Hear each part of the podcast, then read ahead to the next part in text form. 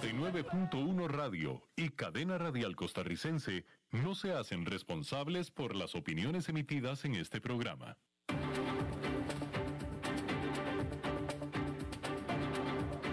Inicia a las 5 con Alberto Padilla un programa diseñado con el objetivo de llevarte diariamente un tema de actualidad, acompañado siempre de reconocidos editorialistas. De lunes a viernes a las 5 de la tarde por CRC 89.1 Radio. A las 5 con Alberto Padilla.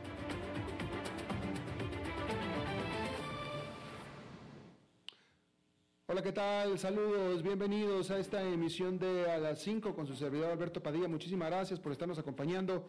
Muchísimas gracias por estar ahí. Estamos transmitiendo desde la señal y en las instalaciones de CRC 89.1 FM desde San José, Costa Rica.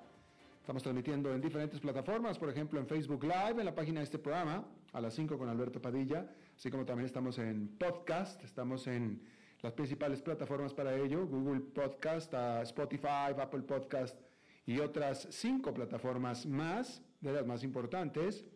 Aquí en Costa Rica, este programa que sale en vivo en este momento a las 5 de la tarde, se repite todos los días a las 10 de la noche aquí en CRC 89.1 FM.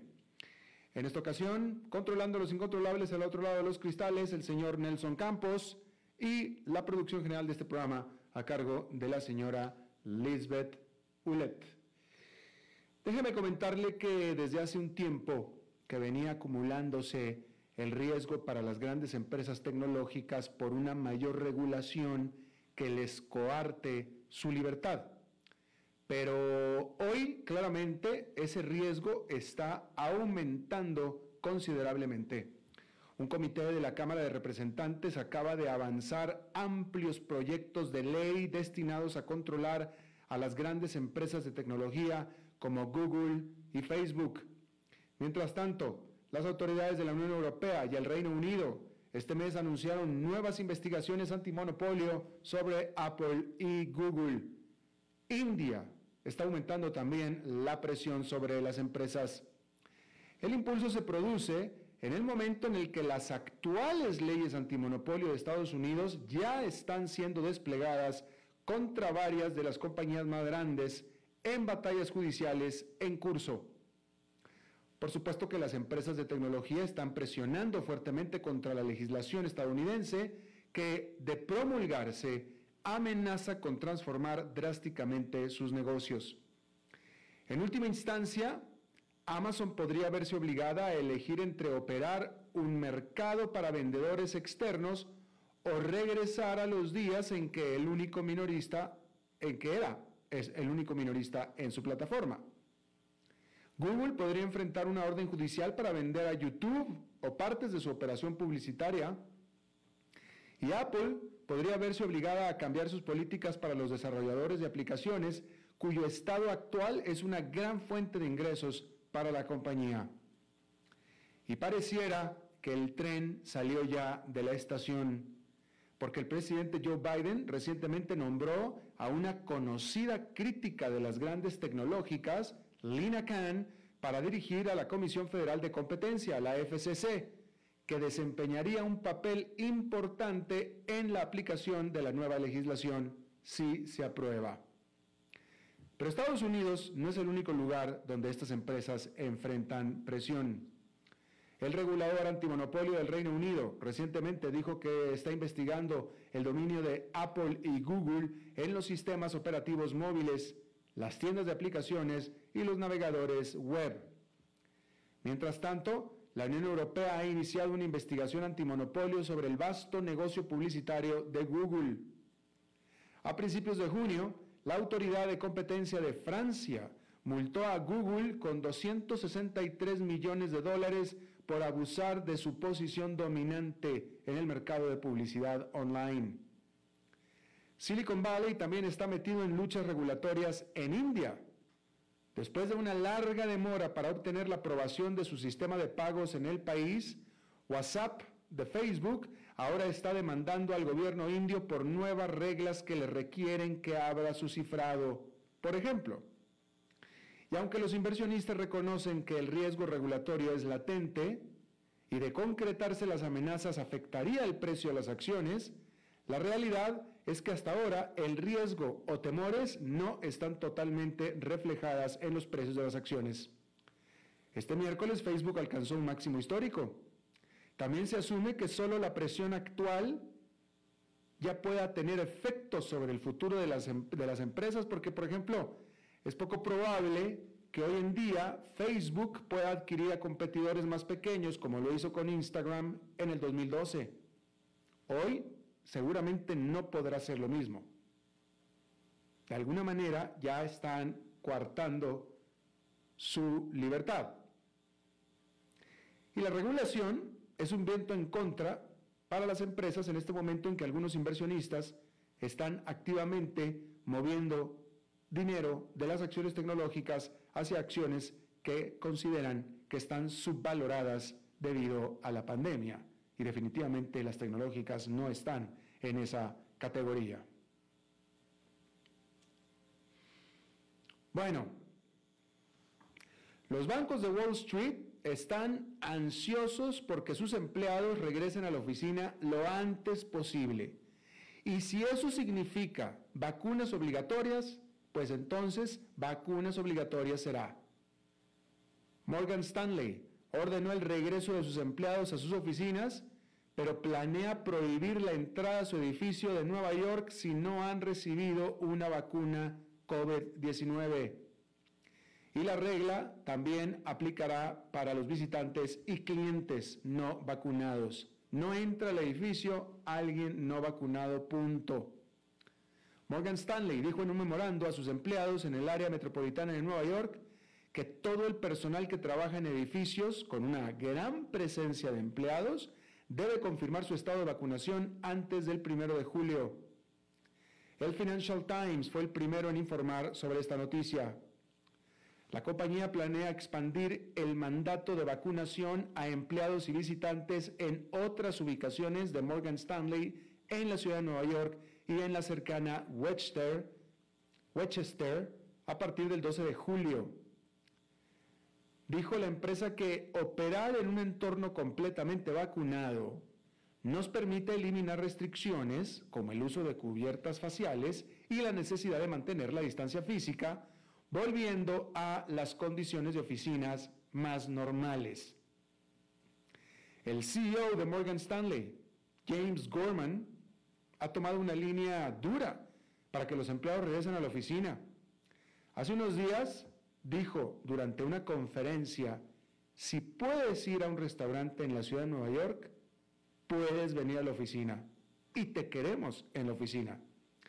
Gorman dijo entonces que ya más del 90% de los trabajadores del banco han dicho que ya han recibido la vacuna y esperaba que esta cifra llegara al 98 o 99%. Ahora, ¿qué va a pasar con los empleados que no estén vacunados, que no se quieran vacunar? Bueno, es decir, ya ordenaron que todos vacunados para regresar a la oficina. Y el que no se vacune no puede regresar a la oficina. Entonces,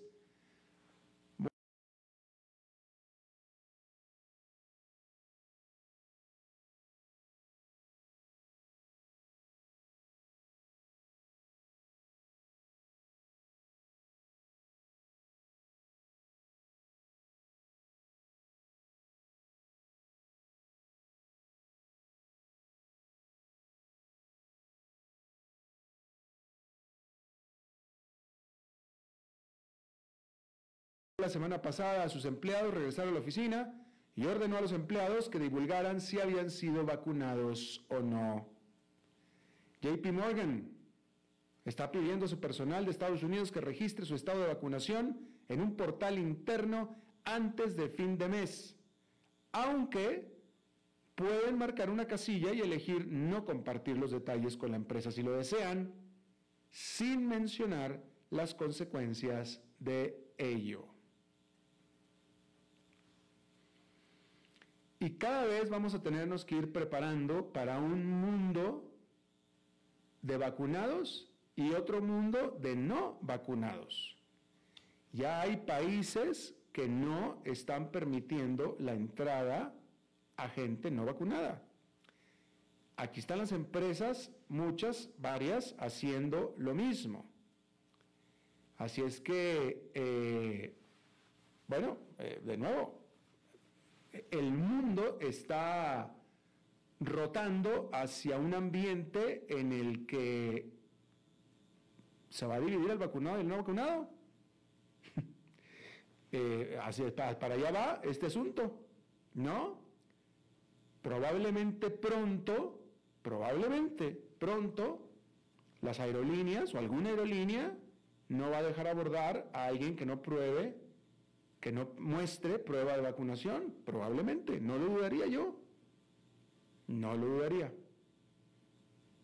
Bueno, los consumidores no están mostrando señales de cansarse del Amazon Prime Day, a pesar de que algunos vendedores dijeron que no ofrecerían ofertas este año. Amazon reveló que su Prime Day, celebrado el lunes y martes pasado, fue el periodo de ventas de dos días más grande para los vendedores externos, para los vendedores externos en la historia de Amazon. Las ventas de comerciantes externos superaron las ventas propias de Amazon en este Prime Day. Los miembros Prime compraron más de 250 millones de artículos en todo el mundo durante este Prime Day, que en realidad fueron two days. Aspiradoras robóticas, cafeteras, las eh, Crest White, White, Strips, que en español serían estas eh, cintas blanqueadoras de dientes de Crest, fueron algunos de los productos más vendidos en el Prime Day de Amazon. En general, el gasto en línea durante el evento de dos días superó los 11 mil millones de dólares, que es un aumento del 6,1% en comparación con el Prime Day del año pasado, celebrado en octubre, de acuerdo a la firma Adobe Analytics.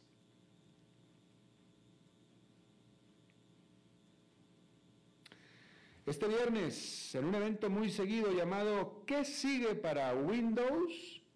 Microsoft anunciará la mayor revisión de su sistema operativo insignia desde julio del 2015, cuando lanzó Windows 10. Si las recientes filtraciones y las pistas por parte de la propia empresa son de fiar, Microsoft daría a conocer un Windows 11, o sea, un Windows 11, que se lanzará a finales de este año.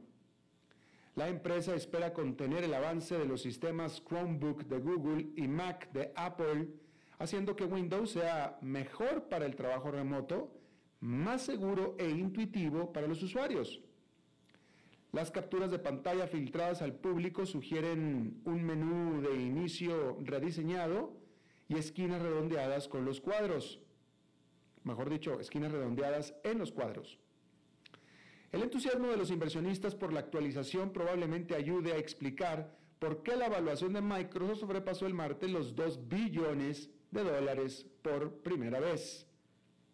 Y es que las ventas de software informático de la empresa tienden a aumentar con las actualizaciones de Windows. Lo que sí es que los departamentos de IT corporativos pueden, sin embargo, estar menos emocionados, porque Windows 10 estaba destinado a ser la versión final que se mantendría solo a base de pequeñas actualizaciones continuas. Pero Desgraciadamente, eso no sucedió así.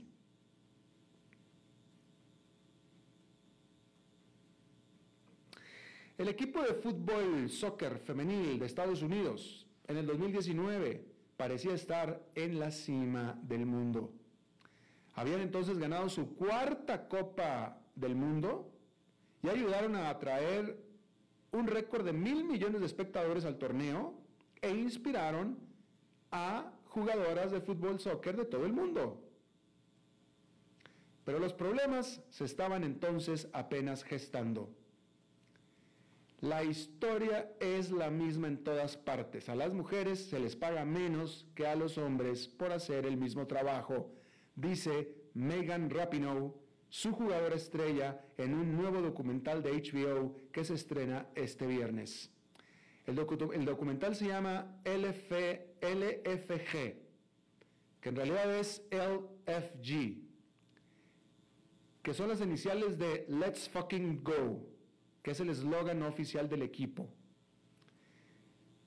Y este documental analiza la demanda por igualdad salarial presentada en marzo del 2019 por el equipo contra la Federación de Fútbol de los Estados Unidos. Afirmó que las jugadoras de primer nivel generalmente reciben solo 38% de los equivalentes masculinos y por tanto se les adeuda 67 millones de dólares en pago retroactivo. En mayo, un juez federal rechazó los argumentos centrales de la demanda por discriminación del equipo, un fallo contra el que están apelando actualmente.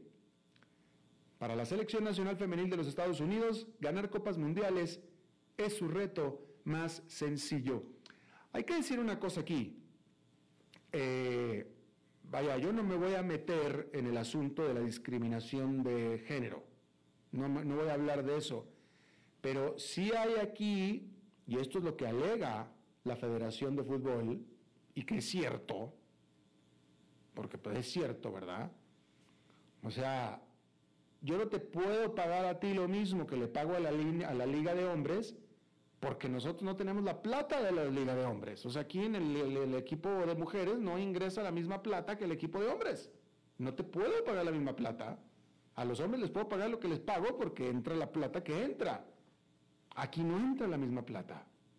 Y eso es, eso es real, eso es cierto.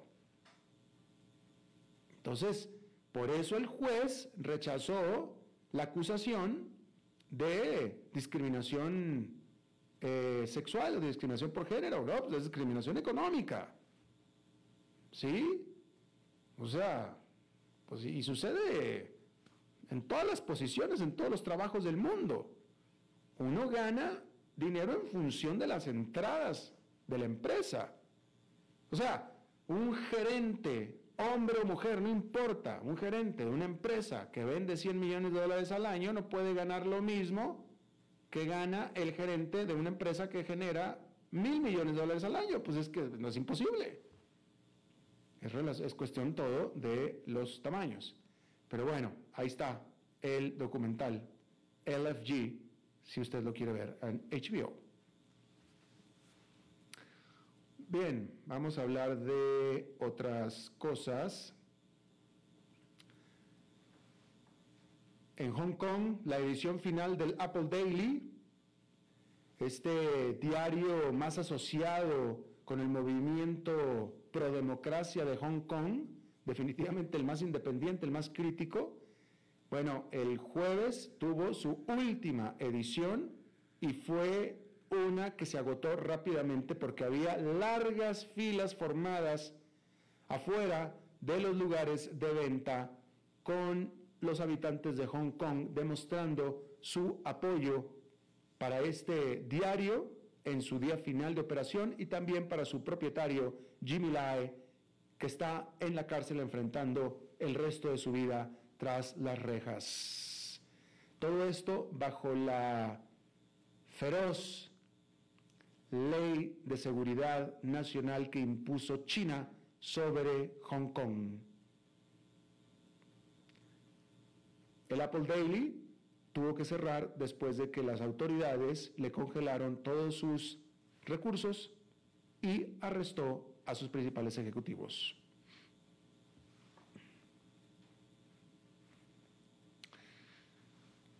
El grupo indígena Kaweses de Canadá, que en Canadá se le conoce como la primera nación Kaweses, pero es un grupo indígena, dijo que descubrió cientos de cientos de cuerpos, bueno, cientos de cuerpos enterrados no marcados en un lugar que antes era un internado escolar en el estado de Saskatchewan, allá en Canadá. Y este descubrimiento de nuevo subraya la brutalidad de la práctica del gobierno canadiense entre, 1900, entre 1863 y hasta 1998 de hacer lo que le llamaban la asimilación forzada de los niños indígenas, asimilación para que se hicieran canadienses, dejaran de ser indígenas literalmente se hicieran canadienses, poniéndolos forzadamente en estos internados típicamente conducidos por la Iglesia Católica. En mayo se descubrieron cuerpos de 215 niños en un sitio similar de una escuela internado en el estado de British Columbia. Lo que no han dicho es cómo es que murieron esos niños. Eso es lo que no han dicho. Solo han, encontrado, en este caso de, que acabamos de referirnos, en este caso eran eh, eh, una, una, una fosa común, literalmente, una fosa común. Bien. La empresa Lego, ¿se acuerdan ustedes de los Legos? La empresa Lego, yo me acuerdo, mi, hijito chiquito jugaba muchísimo con los Legos, le encantaba. Fíjese, yo estoy hablando de cuando tenía 4 o 5 años, le fascinaba jugar con los Legos. Al otro no, al chiquito sí. Hoy ese chiquito está estudiando ingeniería mecánica. Y el otro no. El otro no juega con los Legos, no está estudiando ingeniería mecánica, pero el chiquillo, que le encantaban los Legos, le fascinaban, eh, está estudiando ingeniería mecánica. Pero bueno, Lego dijo que produjo ya un prototipo de sus famosos ladrillos hecho de botellas plásticas recicladas. Lego, que es esta empresa danesa, hará más pruebas sobre la durabilidad de este bloque, de estos bloques, de su durabilidad y también de su habilidad para poderse ensamblar uno con otro, porque eso es la característica principal de, los Legos. Pero por lo pronto ya produjo uno. Pero va a hacer estas pruebas para ver si en realidad son adecuadas para la producción en masa y su venta. Porque actualmente los bloques de Lego son hechos con plástico virgen basado 100% en petróleo crudo.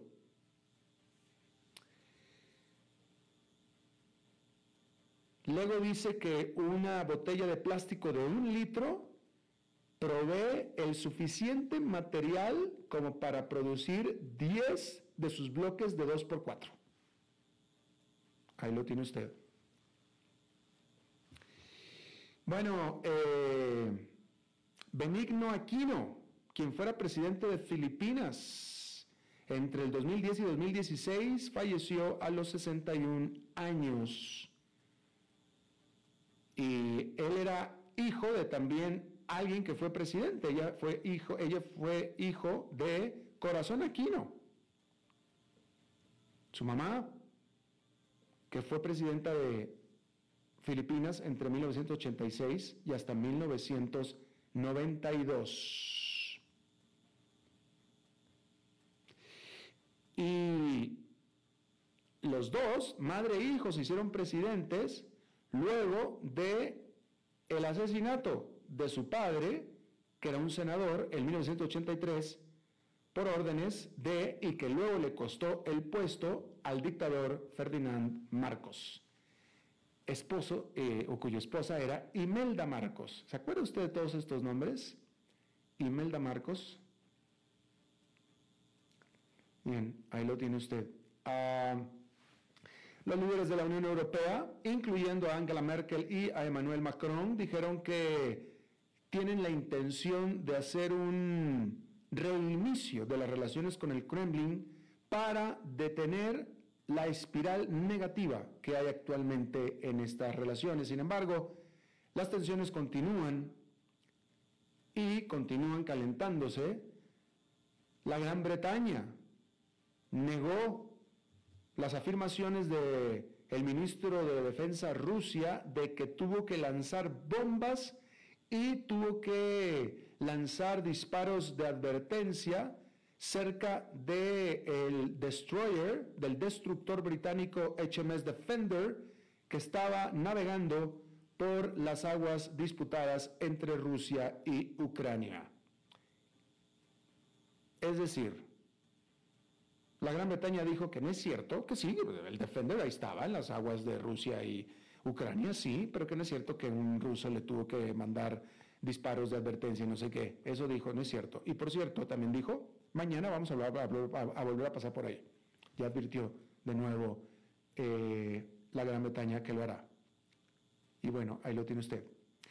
Vamos a hacer, no, antes de hacer la pausa, déjenme informarle que allá en Nueva York fue una jornada positiva, con el índice industrial Dow Jones subiendo 0,95%, el Nasdaq Composite ganando 0,69% y el Standard Poor's 500 con un avance de 0,58%. Ahora sí, vamos a una pausa y regresamos con la entrevista de hoy. A las 5 con Alberto Padilla por CRC 89.1 Radio. Dijo Salvador Dalí. Un gran vino requiere un loco para hacerlo crecer, un hombre sabio para velar por él, un poeta lúcido para elaborarlo y un amante que lo entienda. Bodegas y viñedos La Iride. Vinos argentinos de la región de Mendoza. Colecciongourmet.com.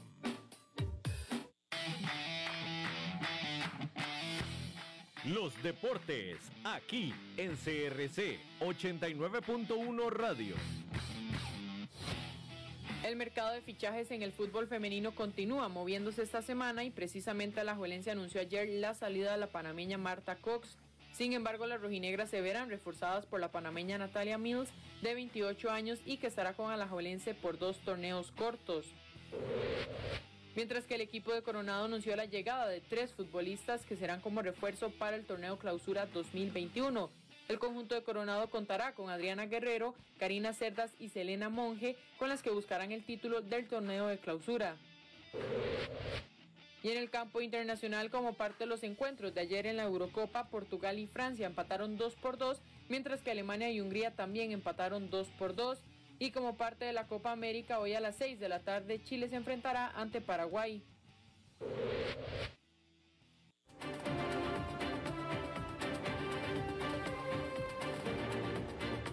Seguimos escuchando a las 5 con Alberto Padilla.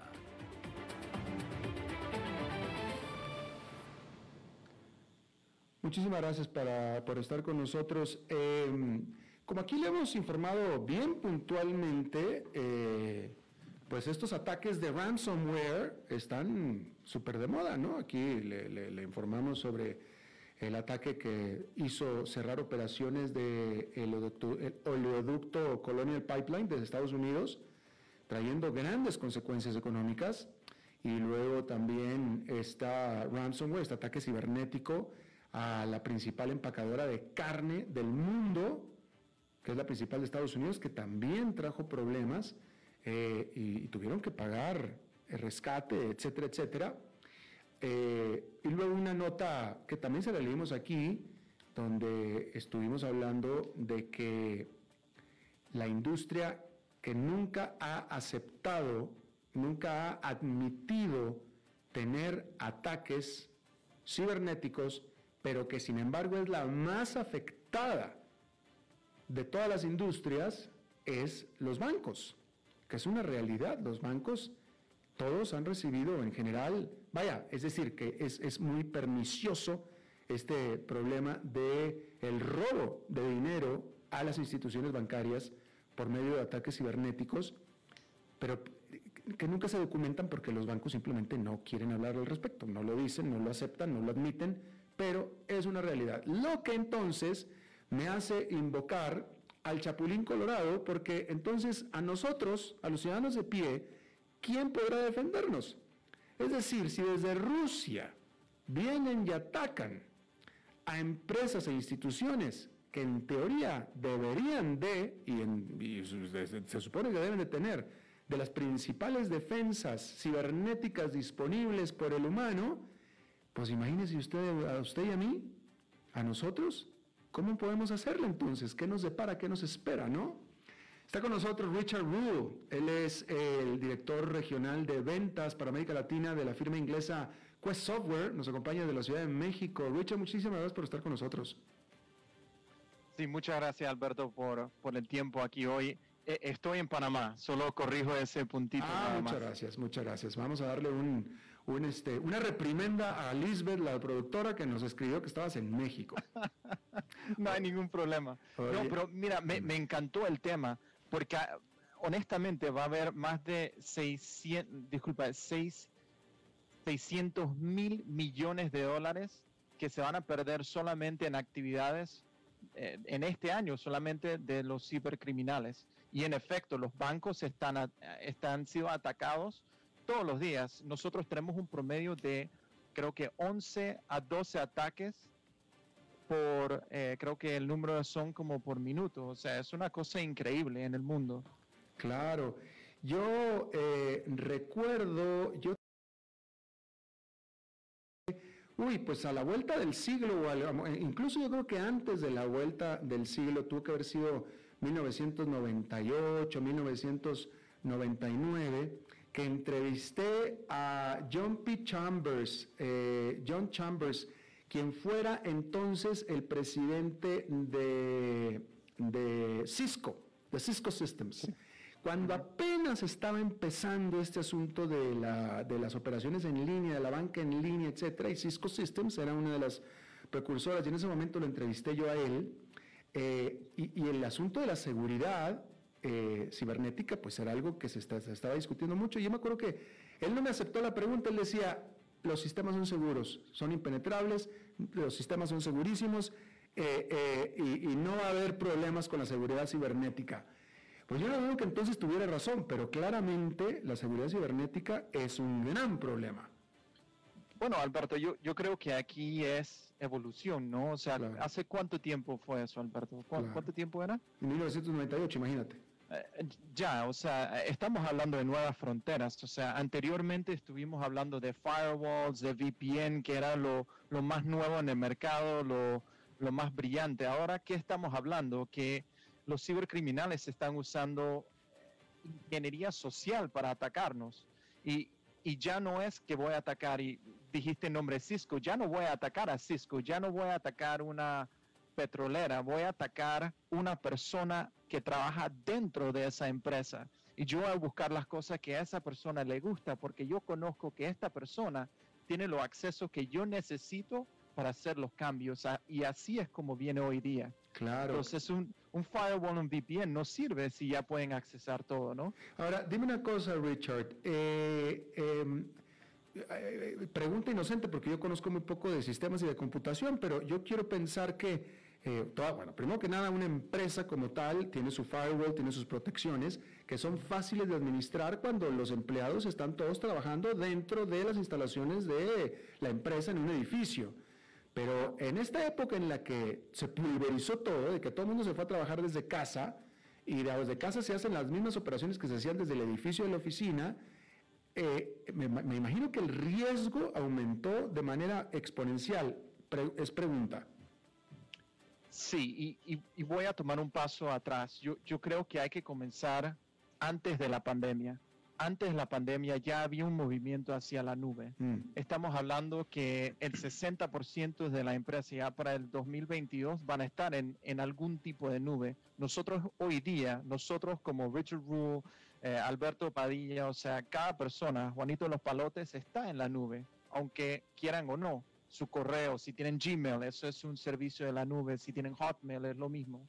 Cuando hablamos de empresas, y hablamos de esto en específico porque es una pregunta fantástica.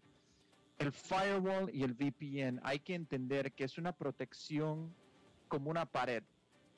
Eso es lo que es, sí, lo hace más difícil para entrar o penetrar. ¿Y, cómo hago interrupción de esto? Bueno, hago algo que se llama denial of service attack, ¿no? Que eso es que te bombardeo con información y así no, no pasa información. Pero ¿qué pasa si yo tengo las llaves para entrar en su VPN, ¿no? Y, esto es estando en la oficina. Ahora, fuera de la oficina, como yo estoy hoy en día, eh, estoy en mi casa debido a la pandemia, no puedo ir a la oficina. Yo uso un, VPN. Sí, claro, mi empresa tiene firewalls, tiene todo lo demás, pero en mi casa no es tan seguro en, en eso de las redes y todo lo demás como la oficina. Pero de todas formas, hay hybrid networks que eso ayuda a eliminar ese riesgo, pero el problema viene siendo hoy día, si yo conozco su correo y yo le mando algo que dice, mira, necesito que abres este PDF y que ingresas aquí en línea y haces clic y bajas esa aplicación, ya te infecté, ya tengo acceso a su computadora y a sus archivos, a su información. Si no hay nada detrás del muro de tu castillo protegiendo su empresa. Y así es como comienza. Comienza de nivel bajo. Estamos hablando que dentro de siete minutos se puede infectar una computadora, sea el celular, computadora, sea lo que fuera. Eso se llama endpoints en el mundo tecnológico, ¿no? O sea, los endpoints pueden ser infectados. Y de ahí entonces es como vienen los ataques. Y el, problema con eso es que el promedio de tiempo para detectar un ataque hoy día puede ser, dependiendo si tienes algún programa o algún tipo de servicio de seguridad como Quest Software lo vende y otras empresas que se llama Identity Security o Identity Management. ¿Qué pasa?